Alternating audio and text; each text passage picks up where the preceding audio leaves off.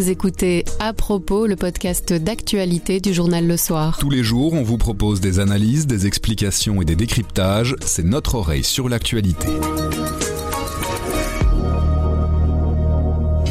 Les mollets des coureurs du Tour de France ont commencé à chauffer il y a une semaine. On fait le bilan de ce début de course. L'avocate fiscaliste Tiffany Afskrift souhaitait évoquer sa transition, son passage de Thierry à Tiffany. Le soir, l'a rencontré. Mais avant, le Premier ministre britannique a fini par faire déborder le vase des scandales politiques. Nous sommes le vendredi 8 juillet. Je m'appelle Pierre Fagnard. Je m'appelle Sandrine Pouissant. À propos, voici l'actualité, comme vous l'entendez.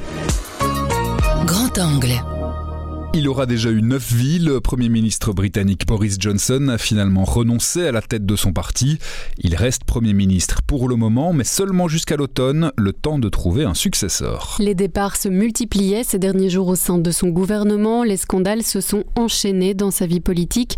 L'homme dit Téflon, tellement les accusations ont pu glisser sur lui sans l'atteindre, a fini par devenir un chef trop encombrant pour son parti. Philippe Debouc est chef du service Monde. Il revient avec nous sur le parcours de cette personnalité extravagante. Bonjour Philippe. Bonjour Sandrine. Pour commencer, qui était Boris Johnson avant de faire de la politique? Alors il a plusieurs vies. Une des plus connues, c'est qu'il a été journaliste pendant euh, plusieurs années, à la fin des années 80 à Bruxelles. Donc il a été correspondant pendant 5 ans du journal The Daily Telegraph où il s'est illustré euh, notamment en écrivant un peu n'importe quoi. Par exemple que le Berlaymont, le siège de la commission, allait être euh, passé à l'explosif et qu'on allait mettre à la place une tour de Babel de 2000 mètres de haut. C'est une figure extravagante euh, qui exagère pour le jeu, qui excelle dans la provocation. Comment est-ce que ce personnage rentre en politique? Il est député depuis quand même euh, assez longtemps pour les conservateurs, donc le parti des Tories. Il a notamment été maire de Londres pendant 8 ans. C'est surtout là qu'il s'est fait connaître. 8 euh, ans, c'est quand même deux mandats, c'est assez long. Et Londres, c'est la capitale du Royaume-Uni. Et après, il a bataillé assez ferme contre Theresa May, qui était donc Premier ministre avant lui, qui s'est empêtré dans le dossier de l'accord post-Brexit. Et finalement, Theresa May démissionné. Il a fallu quand même beaucoup de temps pour qu'elle démissionne. C'était il y a plus de trois ans. Et donc, finalement, c'est lui qui est devenu Premier ministre. Il a convoqué des élections anticipées en décembre 2019 que son parti a remporté. Et donc, euh, il a toute la légitimité pour euh, être Premier ministre avec une confortable majorité que le parti a toujours, puisqu'il n'a pas décidé, il a annoncé qu'il ne voulait pas d'élection anticipée, donc il reste au pouvoir, même si a annoncé qu'il démissionnait de son poste de président de parti. Donc il atterrit euh, en 2019, il y a presque trois ans comme Premier ministre, et là les scandales commencent à s'enchaîner, à commencer par la rénovation de son appartement. Oui, un des scandales effectivement, c'est en mai 2021. Chaque nouveau Premier ministre a droit à un budget pour rénover le siège du Premier ministre, de 10 Downing Street. La facture s'est élevée à 112 000 livres exactement, alors que normalement il avait un budget de 30 000. Il y a eu des dons qui ont été donnés par euh, un lord britannique pour euh, payer le reste de l'ardoise, mais Johnson a un peu traficoté l'histoire et donc c'était une des casseroles qui traîne, c'est celle-là. Il y en a eu d'autres euh, évidemment, mais plus récemment, il participe à plusieurs fêtes pendant les confinements, pendant le Covid, alors que la population britannique, elle, est confinée chez elle avec des restrictions sanitaires très strictes. Oui, il y a eu plusieurs affaires qui ont fait beaucoup de bruit parce qu'effectivement il y avait des images, des vidéos, des photos où on voyait euh, pas nécessairement Boris Johnson lui-même, mais des membres de son cabinet, des ministres, des conseillers, notamment avec le ministre de la Santé qui lui a été pris aussi la main dans le sac pour avoir embrassé quelqu'un euh, alors que normalement il était interdit de le faire, qu'il fallait porter un masque et, que c'était lui-même qui avait édicté ces règles-là. Donc ce qu'on appelle les party gates, il y a eu plusieurs fêtes, il n'y en a pas eu une seule. Bon, Boris Johnson s'en est toujours plus ou moins bien sorti. Pour lui, c'est pas vraiment un problème donc il continue. C'est un personnage excentrique, un peu extravagant. Euh, à la britannique, c'est un modèle très particulier de personnalité politique. Pour lui, voilà, c'est pas grave, on, tourne la page. Voilà, il continue. Euh, quand il parle devant les députés qui lui répondent à des questions, il dit voilà, oui, il y a eu des problèmes, mais maintenant il y a des choses plus importantes et il commence à, sortir d'autres priorités pour son gouvernement et qu'il faut travailler et que c'est pas grave. Voilà, ça c'est typiquement Boris Johnson. Sa technique, c'est détourner l'attention, changer de sujet, mentir. Il, il a beaucoup menti. Il s'est souvent excusé, mais ici, euh, la dernière affaire en date, donc qui date de, la fin juin, c'est un des responsables adjoints du vote au sein du parti qui a démissionné le 30 juin après avoir euh, agressé sexuellement deux personnes dans un bar. Ça a dégénéré quelque part parce que Boris Johnson disait soi-disant ne pas être au courant parce que ce monsieur avait déjà euh, des antécédents qui soi-disant n'étaient pas connus mais en fait ils étaient connus. Là Johnson s'est un peu empêtré dans les explications et c'est ça qui a déclenché la dernière crise qui est quand même une crise sérieuse, mais qui s'additionne à toutes les crises précédentes. Depuis qu'il est aux manettes comme Premier ministre, il a quand même accumulé euh, pas mal de, de casseroles. On assiste aujourd'hui à une véritable hémorragie dans le gouvernement euh, de Boris Johnson. Qu'est-ce qui se passe en fait? Eh bien, il y a pas mal de secrétaires d'État, de ministres, certains très importants, euh, d'autres moins. Il faut savoir qu'il a un cabinet quand même assez pléthorique. Quand on compte les ministres, les secrétaires d'État et encore des conseillers, ça fait quand même plus de 100 personnes, 120 personnes exactement. Et aujourd'hui, à peu près la moitié de son entourage lui a demandé de démissionner, de faire un pas de côté. Et au sein de son parti, il est encore soutenu par pas mal de monde, pas mal de ministres importants du gouvernement, mais sa position devient difficile. Donc euh, son poste de Premier ministre est quand même euh, sérieusement entaché.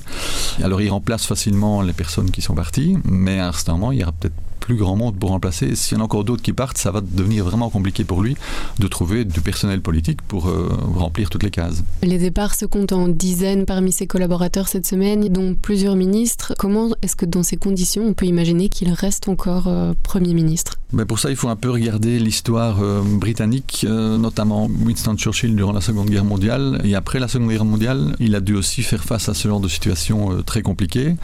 Le système britannique veut qu'un Premier ministre ne peut pas démissionner comme ça sans. Il n'y a pas vraiment d'affaires courantes comme en Belgique. Donc euh, il faut en fait que le parti qui est la majorité au Parlement trouve un successeur. C'est ça qui va se passer maintenant. C'est que durant ce laps de temps entre maintenant l'annonce de Boris Johnson où il démissionne comme président du parti conservateur et le congrès de son parti à l'automne, il faut qu'il se mette d'accord pour un successeur. Et là, il n'y a pas des masses de noms possible. Boris Johnson va démissionner d'ici à l'automne et on verra qui va lui succéder, un homme ou une femme. Vous mentionnez euh, Winston Churchill qui a lui aussi euh, survécu à plusieurs crises politiques. Boris Johnson se compare à cette figure euh, historique? Un peu, et alors il faut savoir qu'il a fait une biographie qui est un une référence dans le milieu, une biographie importante de Winston Churchill. Pour lui, c'est un peu son modèle. Il fonctionne aussi un peu comme un journaliste. D'après son entourage, il choisit un sujet d'actualité, il le met en avant et le reste, ça compte pas. Il désarçonne ses adversaires. Winston Churchill a fait face à, des tempêtes très importantes au sein de son parti et de son gouvernement. Il s'en est tiré jusqu'à un certain moment où il a bien dû admettre que c'en était fini pour lui. Ici, Boris Johnson est un peu dans le même cas, sauf qu'on n'est pas dans le cadre de la Seconde Guerre mondiale. C'est le scandale de trop pour euh, Boris Johnson cette fois bah oui, lui est un peu inoxydable, en tout cas se croyait inoxydable. Ce petit fait divers quelque part qui avait l'air par rapport à d'autres un peu moins important. Et finalement, la goutte qui a fait déborder le vase et la confiance a été rompue euh, dans son propre camp. Jusqu'à présent, il avait toujours une majorité puisqu'il a fait face à un vote de défiance il y a un peu moins de trois mois. Il a gardé la confiance d'une majorité de son parti et de ses parlementaires. Mais là, c'était l'affaire de trop, le mensonge de trop. Voilà. Merci Philippe. Merci Sandrine. La première semaine du Tour de France a déjà livré son lot de surprises et une confirmation au terme de l'étape d'hier. Le Slovène Pogacar, double vainqueur sortant, est en jaune, peut-être jusqu'à Paris. On a tiré le bilan de ses premiers jours de course avec notre expert Stéphane Thirion.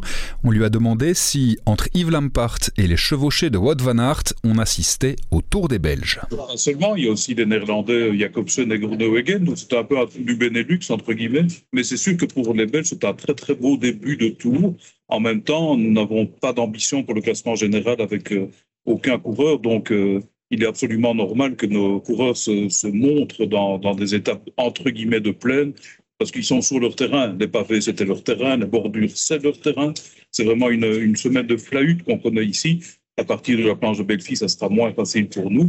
Mais ils ont pu exploiter tout ce qu'ils pouvaient exploiter et encore, on peut même se montrer un peu déçu parce que finalement, Wout van Aert a tout de même eu trois deuxièmes places avant de s'imposer, donc une deuxième place au contre-la-montre et deux fois deuxième battu au sprint. Donc finalement, c'est le minimum que nous obtenons, mais un minimum qui fait évidemment plaisir. Comment est-ce qu'on pourrait décrire ce début de tour avec euh, des étapes relativement animées? On ne s'est pas ennuyé. Non, bien qu'au Danemark, il y ait quand même eu euh, un vent défavorable qui a empêché la course de s'ouvrir. Ça, c'est un peu le regret qu'on peut avoir, mais aucun organisateur ne peut prévoir les conditions météo, bien sûr. Et euh, ça a permis surtout aux vrais sprinteurs pur jus de s'exprimer dans des arrivées euh, en emballage massif. Après, euh, les deux étapes dans Nord-Pas-de-Calais ont été magnifiques. Celle du Cap Grinet et Blanc-Nez ont permis à, à Vanard justement de démontrer tout sa, son instinct d'attaquant et son, sa manière de pouvoir déstabiliser l'opposition sur n'importe quel terrain. Et celle des pavés, évidemment, c'était celle où on attendait finalement pas pas beaucoup d'attaques, mais malheureusement surtout, et c'est là un peu le côté euh, malsain de, du placement pavé dans un Tour de France, c'est on, on, attend de voir tomber des leaders ou voir des leaders retardés. Ça, c'est un peu triste, mais bon, voilà, ça fait partie, cela dit, de la course. On demande bien à des sprinteurs de se farcir des cols comme le Galibier, l'Alpe d'Huez. Il n'y a aucune raison qu'on ne demande pas aussi aux grimpeurs de venir s'exprimer sur un terrain qui leur est moins favorable. Un petit mot sur ces trois jours au Danemark. Le vent défavorable, certes. Par contre, quelle ferveur populaire Magnifique. Elle a elle a rassemblé euh, très fort au, départ du Tour à Londres en 2007, ainsi que celui du Yorkshire quelques années plus tard. C'est la démonstration euh, concrète que les grands départs à l'étranger, qui sont parfois un peu critiqués, sont des choses euh, qu'il faut absolument rééditer et qu'on rééditera d'ailleurs avec le Tour l'année prochaine, puisque l'année prochaine, le Tour part du Pays Basque à Bilbao. Et là, on peut déjà être sûr aussi que le succès populaire sera garanti, parce que les Basques, comme les Flamands, comme les Bretons, sont des grands amateurs de vélo. On a découvert euh, ici que les Danois l'étaient également, ce qui est bien normal puisque c'est le premier pays cycliste, entre guillemets, pour les cyclistes lambda comme vous et moi. Et euh, c'est aussi euh, la manière de montrer qu'un euh, petit pays avec des, routes magnifiques, des pistes cyclables extra extraordinaires, peut organiser et recevoir le premier événement cycliste du monde. Et maintenant que la route va commencer à s'élever, c'est ici que les Slovènes vont commencer à s'empoigner? Je ne sais pas s'ils vont s'empoigner à deux, parce qu'il y en a un qui a déjà un retard considérable et qui, de surcroît, n'est pas au top physiquement après cette luxe l'épaule. Mais euh, ce qui est euh, aberrant, enfin ahurissant et peut-être inquiétant pour le suspense, c'est que Pogacar, sur un terrain qui ne était pas favorable, à savoir le contre-la-montre le premier jour, l'étape des pavés jeudi, a déjà pris de l'avance sur ses rivaux, qui en ont tous perdu. Donc, euh, s'il décide de mettre déjà euh, les choses au point euh, dans la planche des belles filles euh, vendredi, ben, le tour sera peut-être, euh, en tout cas au niveau de la première classe, terminé. Ensuite, moi, ce qui m'interpelle beaucoup dans ce Tour de France, c'est que les équipes adverses, on a déjà l'impression qu'elles roulent pour le podium. Je pense à l'équipe Ineos qui a une arme redoutable avec Guerin Thomas, Yates, Martinez. C'est un trio exceptionnel mais on ne les voit pas. On ne les a pas vus euh, sur les pavés, on ne les a pas vus euh, dans le Cap Blanc-Nez. Euh, Est-ce qu'on les verra vendredi? J'en suis moins sûr. Donc, on, dans cette configuration-là, Pogacar n'a simplement qu'à suivre, attaquer quand il le souhaite, ou, deuxième possibilité, ces équipes-là vont passer à l'offensif, je l'espère en tout cas. Mon joker, en tout cas, c'est Vingegaard, parce que dès lors que Roglic est un peu diminué et retardé, ce coureur-là qui a fait deuxième l'année dernière, euh, on va certainement le voir aux avant-postes. Après, euh, Pogacar peut prendre la première place vendredi soir on attendra jusqu'à Paris ce qui se passera. Un entretien à lire sur nos différents supports avec Tiffany Afskrift, sommité du droit fiscal en Belgique, connue jusqu'à il y a quelques jours sous le prénom de Thierry. Notre éditorialiste en chef Béatrice Delvaux nous explique pourquoi le soir a décidé de réaliser cette interview. Tiffany Afskrift euh, portait le prénom de Thierry jusqu'à il y a quelques jours en fait. Jusque-là, tout le monde considérait qu'elle était un homme.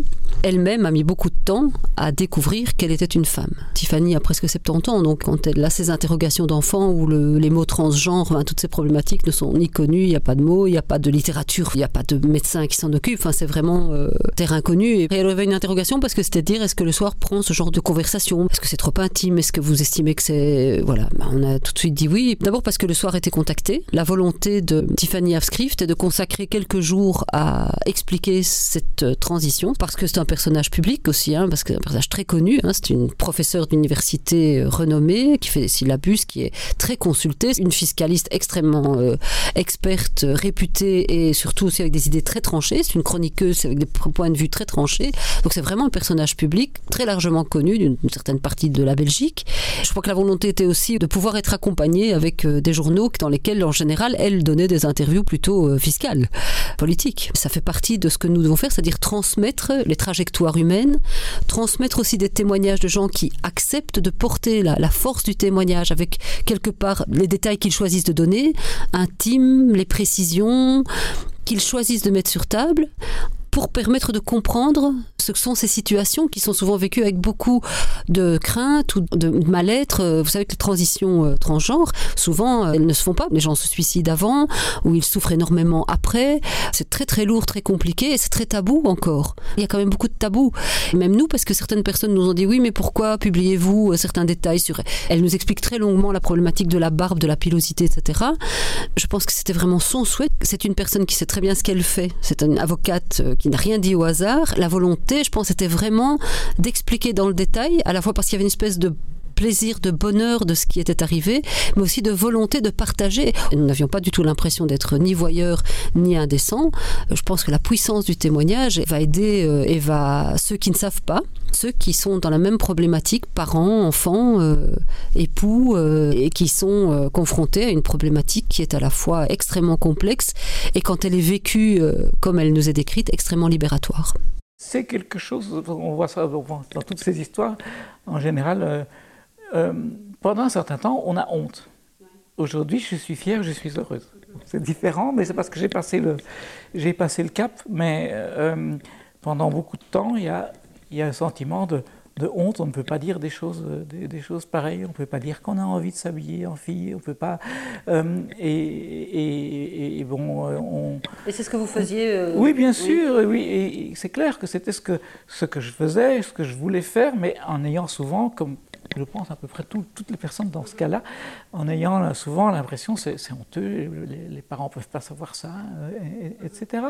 Euh, parce que la société n'acceptait pas à l'époque tout cela. Je pense que l'évolution est énorme. Et retrouvez notre entretien complet avec Tiffany Afskrift en version audio sur notre site ou dans votre application de podcast préférée. Bouche à oreille. Le bouche à oreille, c'est un avis, une inspiration, une recommandation et c'est livré par un membre de la rédaction. On vous emmène aujourd'hui découvrir le destin de Sophia, un curieux destin que l'autrice raconte dans un roman graphique. Elle naît de nulle part, elle grandit à l'écart du monde, dans un secret de famille. C'est Daniel Couvreur, journaliste culture, qui nous parle de ce roman graphique particulièrement intrigant. C'est l'œuvre euh, d'une euh, jeune autrice qui s'appelle Sophia Glock et qui était, euh, sans le savoir, fille d'espion de la CIA. Sa mère et son père travaillaient donc pour la CIA. Ça se manifestait pour elle principalement quand elle était enfant par le fait qu'il déménageait tout le temps. Il passait d'un pays à un autre, qu'au moment où il y avait des troubles, alors que tout le monde s'en allait, eux restaient. Par le fait aussi qu'il fallait à l'école poser des questions à ses camarades, mais ne surtout jamais répondre à celles que les camarades vous posaient. Une vie un peu particulière, elle avait euh, des frères et sœurs, mais tout le monde sentait bien qu'il y avait une forme euh, de secret de famille dans cette existence. Et donc, ce roman graphique est assez extraordinaire parce que elle arrive à raconter ça en donnant une vision intime de la chose. Donc, euh, il y a peu de décors, on va pas voir d'images de révolution, on n'est pas dans un roman d'espionnage ni dans un film hollywoodien d'espionnage. Donc, ce qu'on voit, c'est comment, à travers ses yeux de petite fille et puis adolescente, elle va intégrer tout ça malgré elle et puis essayer progressivement de s'en libérer et finir par deviner en quoi consiste euh, ce secret de famille peu avant que ses parents euh, le lui révèlent. Donc c'est particulièrement fort. On sent vraiment euh, l'oppression tout au long de, ce récit, mais sans la montrer. Finalement, les enfants là-dedans servent un peu de paravent et d'alibi à la situation des espions pour qu'ils paraissent effectivement être une famille comme une autre aux yeux des éventuels euh, membres du contre-espionnage du pays dans lequel euh, il se trouvait. On voit combien c'est difficile quand on est enfant de vivre euh, dans le secret en fait. Par ailleurs, elle a dû, pour ne pas mettre ses parents en danger, obtenir une forme de visa, on va dire, d'un comité de lecture de la CIA. Le livre s'appelle Passeport, c'est l'œuvre de Sophia Glock, il est paru chez Casterman et c'est un peu plus de 300 pages, c'est dessiné en couleur.